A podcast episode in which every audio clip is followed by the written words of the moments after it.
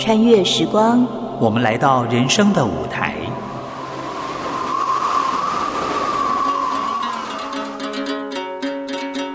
有时行到水穷处，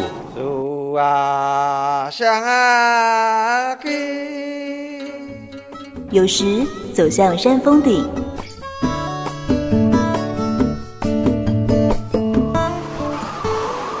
一转身，放下过去，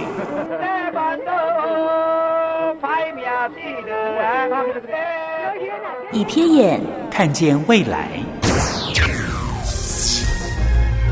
梦萍陪你云淡风轻，欣赏人间风景。谁在你身边？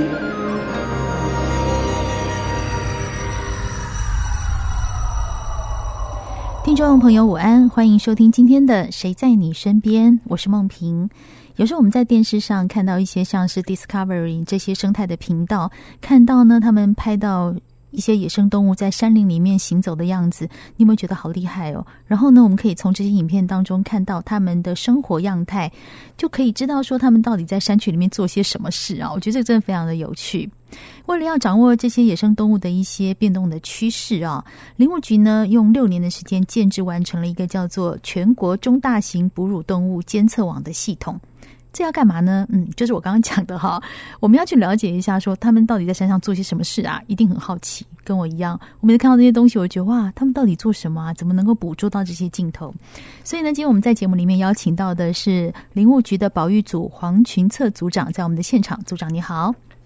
美丽的主持人梦萍，嗯，你好，然后各位听众朋友，大家好，我是林务局黄群策，真是深得我心啊！对，美丽的主持人，好，呃，其实呃，我们这次看到这个林务局发表说，我们建制了这个大型的哺乳动物监测网，其实觉得很好奇，是说这个这个系统的主要功能是什么啊？这是林务局我们首次建置系统性标准化，那科学长期收集野生动物的监测系统。嗯，那我们林务局被责成是主管全台湾的生态保育的工作。常常有人会问我们说：“哎，现在台湾食物有几只啊？嗯、黑熊族群有多少数量啊？”这怎么算得出来？对，那想要得到真正在台湾这些个体数，其实是非常不容易。这些个体数往往就是变成，诶，你要去花很多的人力物力才有办法达成，但是它功效比较低啦。哈，所以因为，但是我们就是要看看他其实遇到的保育议题是什么东西。哦、嗯，那假装说，所以我们比较在意的是这些物种它的族群的变化是往下，在台湾是往下还是往上？嗯、所以我们必须要用科学的方式来去做调查。哈，那如果它当它往下，我们就去找出它的一个问题所在，往下，然后给它执行策略，嗯、策略之后再评估它的族群是不是往上。是往上这样的状况之下，所以我们就诶、欸、建置了一套这样的一个系统。好、嗯，那以前这种族群量的变动趋势，大部分都是来自区域的调查跟一些专家个人的研究跟经验。例如说，专家在某个山区研究，他就只知道那个地方的数据。是，嗯那他们有全全省的一个数据。那因为这样子哈，所以我们觉得，诶、欸，应我们应该在诶、欸，如果要真的要所有。物种的这些诶族群数量的变化的风度变化的话，我们必须要有一个健全的一个系统。那这些系统目前在林务局下，其实建制是由诶八个林区管理处的森林护管员他们来做相关很多的工作。除了今天我们所介到这介绍的这些中全国中大型哺乳动物监测网，它是用自动照相机来完成之外，它还有实际去系统性的去各地像调查猕猴啦，或协助去做溪流鱼类的调查啦，然后还。还有跟其他单位合作来做那个繁殖鸟大调查啦，然后这些相关的工作，其实才能够真正反映出这些族群的一个变动趋势了。嗯，那在二零一三年开始，我们其实在有系统性的，其实是为了那个当时因应幼獾狂犬病的疫情，嗯，在一千五百公尺以下，我们陆续对对对低海拔区，我们陆续建置了相关的那个有系统性的。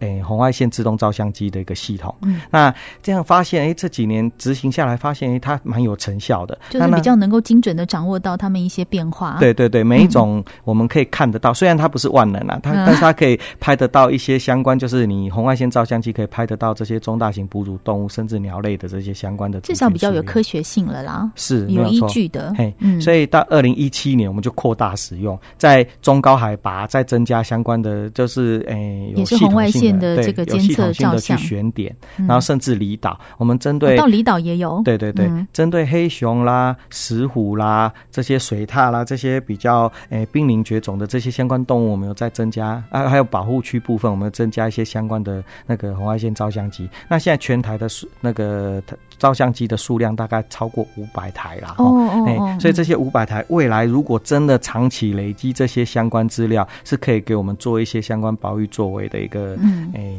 做依据参考依据这样子。这样看起来就是整个范围不只是在全台，还有离岛。这样对我们要掌握说每一些的野生动物它的族群的分布啊、行为呀、啊、数量，就变成是一个比较有依据，而不是说我今天只是单区单区的去研究。是没有错，这些未来就是这些相关的点位啊，可以让我们对于那个这些物种来做。诶、欸，中大型哺乳动物的监测的资料，嗯，嗯，然后也可以作为野生动物保育名录的一个评估，对，甚至可以监测它的相关，可以从它的照片里面看看有没有疾病的一个状况，野生动物疾病状况，好，还有。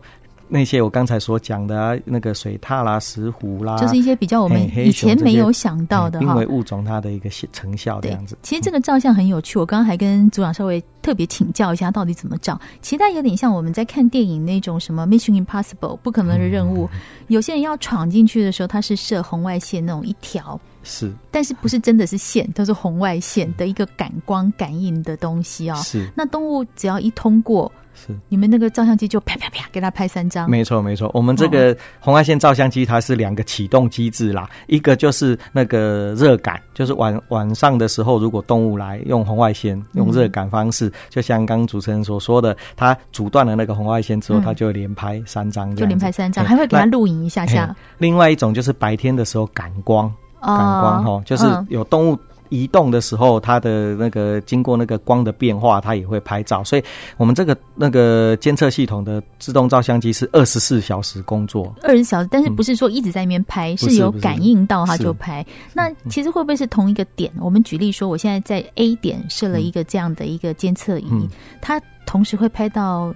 很多很多不同的动物，对不对？我们我们有曾经一台是拍到十一种不同的动物。哇，那代表这个地方那个族群繁茂啊，大家共生共荣。也不是表示这些物种它是共育啦，应该可以这么说。哦，就同同样在这个区域里面的意思哈。对，这还蛮有意思的哈。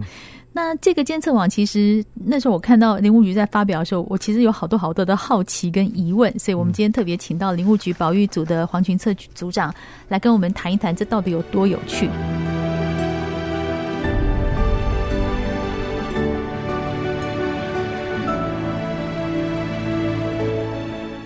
林务局建置这个全国中大型哺乳动物监测网啊，当我看到这个资料的时候，我其实最好奇的是，我们虽然是要监测一些野生动物的数量跟它们的生活样态，但是一定有一些意外的收获，这一点是我觉得最有意思的。其中有谈到说一些流浪猫狗的行为，我们通常在都市里面的人看流浪猫狗，其实他们就是在路上跑来跑去，那是我们的感觉。但是其实你们监测到的不是这样子哎，嗯，哈，这意外的发现跟我们聊一聊。嗯，在流浪猫狗部分哈，其实我们监测到现在我们的自动照相机所拍到的部分哈，就是在六年来说到二零一九年底，其实我们所拍到每一个点，它会出现的那个犬猫的点位数。逐年的倍增了，也就是说，出现的地方越来越多。对对，出现越来越多哈。嗯、那第二个就是，其实我们去进一步来分析，说它在跟那个什么动野生动物会比较共育了哈。嗯、其实我们我们在所有的分析之后，其实前前面有排名，最会出现的就是三枪、鼬獾、白鼻星，第四名就是那个猕猴了哈。三枪、鼬獾、白鼻星、猕猴，他们跟他们一起共。没有没有没有，不是，是说我们拍到最多的点是这个，嗯嗯、但是跟犬猫共育的就不是这样，跟犬猫共育的反而是另外几种几种物种，最高跟狗共育的比例的是石虎跟穿山甲。哦，石虎穿山甲跟流浪狗是好朋友的意思？不是，是他们生活的环境 在一起就对了，比较比较像。假装它的栖地类型它比较像，所以栖地类型比较像。嗯，比如说我们刚刚举例说，比如说 A 点你会拍到这三样东西，对表示他们在这一块一起出没。哎，不是，是石虎跟狗的比例很高，嗯、那有穿山甲出现的跟狗的出现的比例也很高。嗯、那假装说我们我们这以这两个点石虎跟那个穿山甲两种物种来说，嗯、其实它它在我们出现的比例不是最高的。我刚刚讲说最高是三枪啊，什么鼬獾，但是它其实出现比例不高。好，但是它在出现比例的点位不高之下，它还跟狗有共育的情形。那这代表什么嘞？这样其实我们就可以可以有很多可以值得去注意啦。哈、嗯。像说我们可以看得到，其实现在流浪犬猫对于这个捕捉到，它会去抓鸟类、野生动物的鸟类，甚至你流浪猫会去捕捉那个水獭的。拿来水獭叼起来的鱼，它会把它偷走。猫去偷水獭的鱼，对对对，就是看水獭把鱼捞起来以后，它就去后面螳螂捕蝉，黄雀在后的意思。嘿，好奸诈。这样的的这样的那个资料哈，我们可以看得出来，哎，其实他们共育表示他们是生活比较生活在同一个栖息环境。但是我们再把它进一步分析，以穿山甲为主，然后穿山甲我们的资料比较多，就穿山甲为主的话，其实。在这些共遇的情形之下，如果狗出现的点位多，穿山甲它就会出现点位少。哦，那如果穿山甲出现多，表示狗出现点位少。那在我们科学叫做负相关了，就表示是说，哦、对，表示是说，有你没有我的意思，对对，对，有你没有我这种感觉。但是他们是共遇的这种情形，哈。哦。那第二个，我们再去配合其他的资料。哦，就是其实我们除了红外线照相机的这些数据之外，我们还去跟那个特生中心他们的救伤的救伤中心那个救伤中心的资料来做分析比对，发现哎，最近几年其实穿山甲被狗咬伤而送到那个我们特生中心去救伤的比例就倍增哦，从。可能几年的只有单独个位数的几例，到去年为止哈，就是我们收光收容那个穿山甲被狗攻击就有二十二例这样子。懂了，所以刚刚组长讲到共域、嗯、共同一个区域的意思，不见得他们是好朋友，是有时候是。因为你在这边说，我也在这边。是，例如说像那个猫啊，看到水獭，哎呀，这家伙会帮我捕鱼，我就跟在他后面。他捕了鱼，我跟他捞起来。但水獭看到猫很生气。对对对，有有可能是这样的。哎，好好玩哦。对啊，那狗的。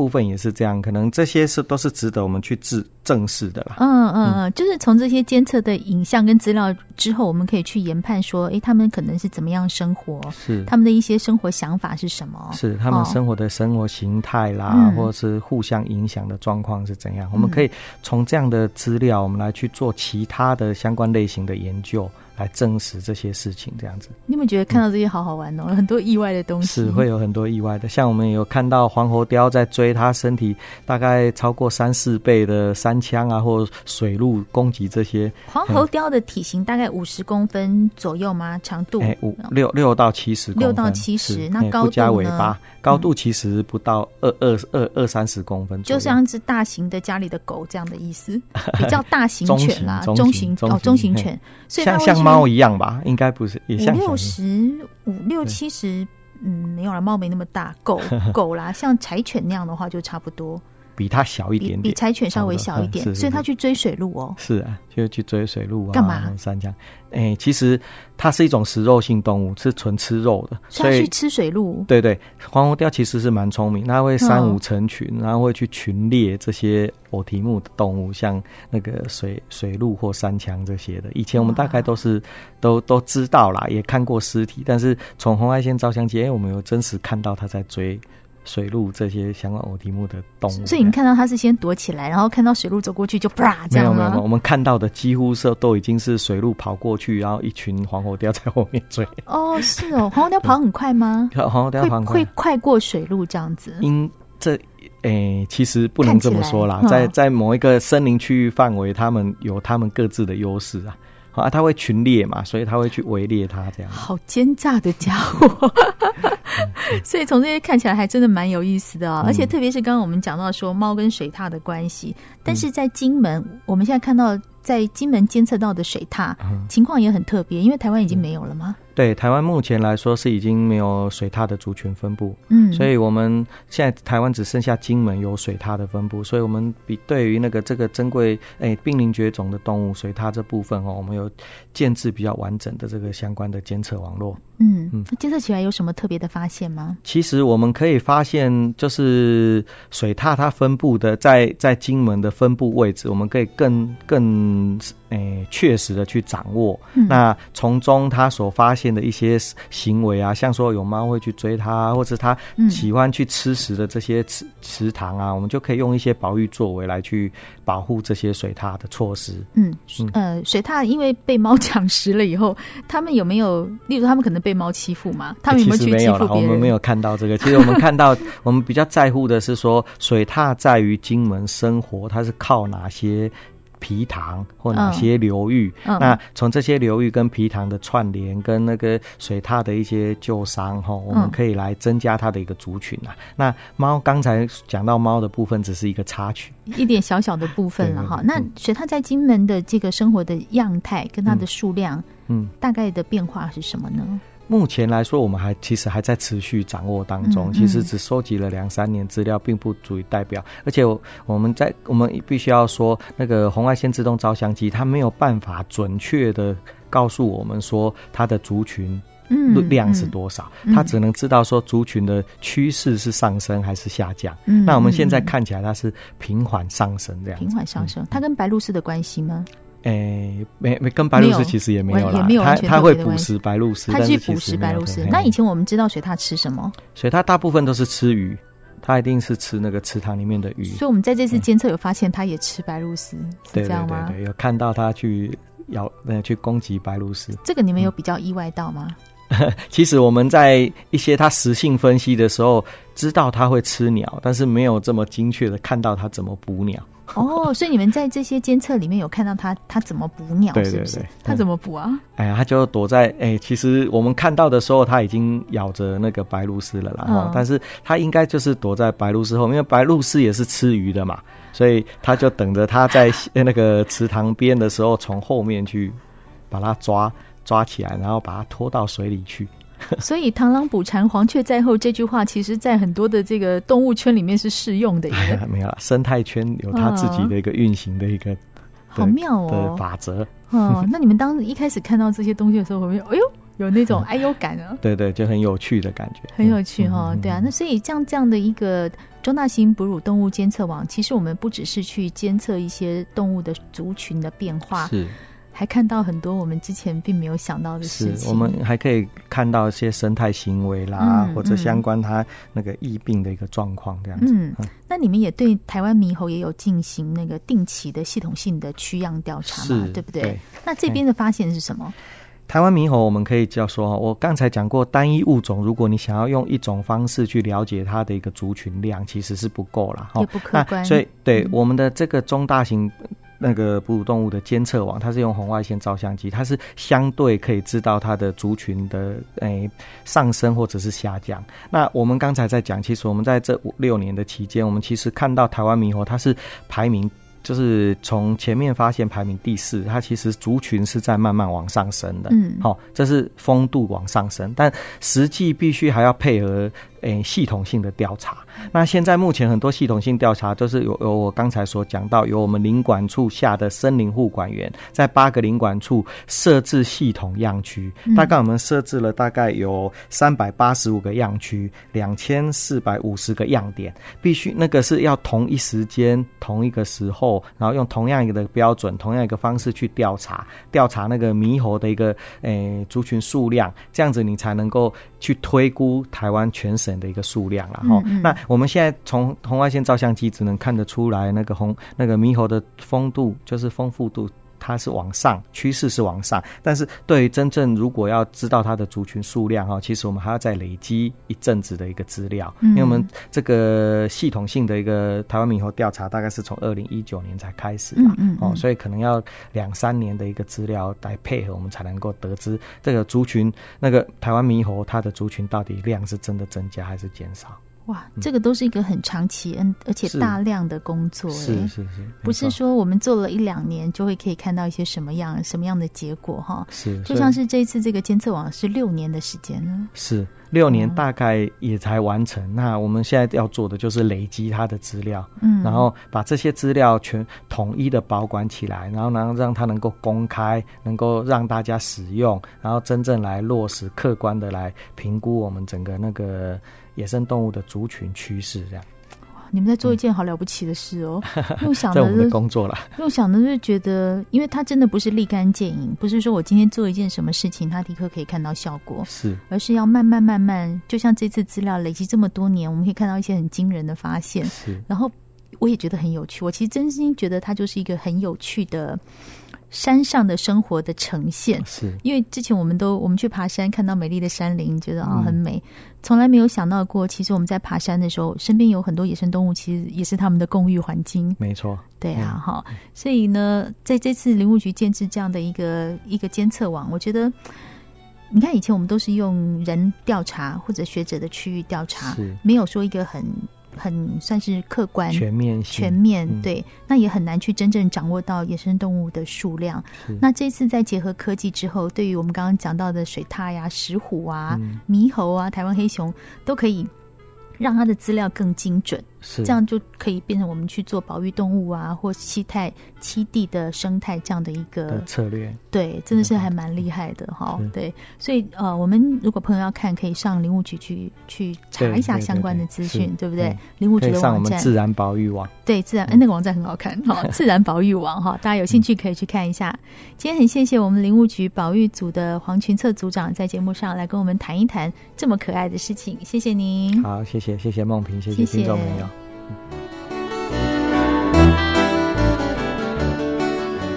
谢谢您收听今天的《谁在你身边》，我是梦萍，我们下次见喽。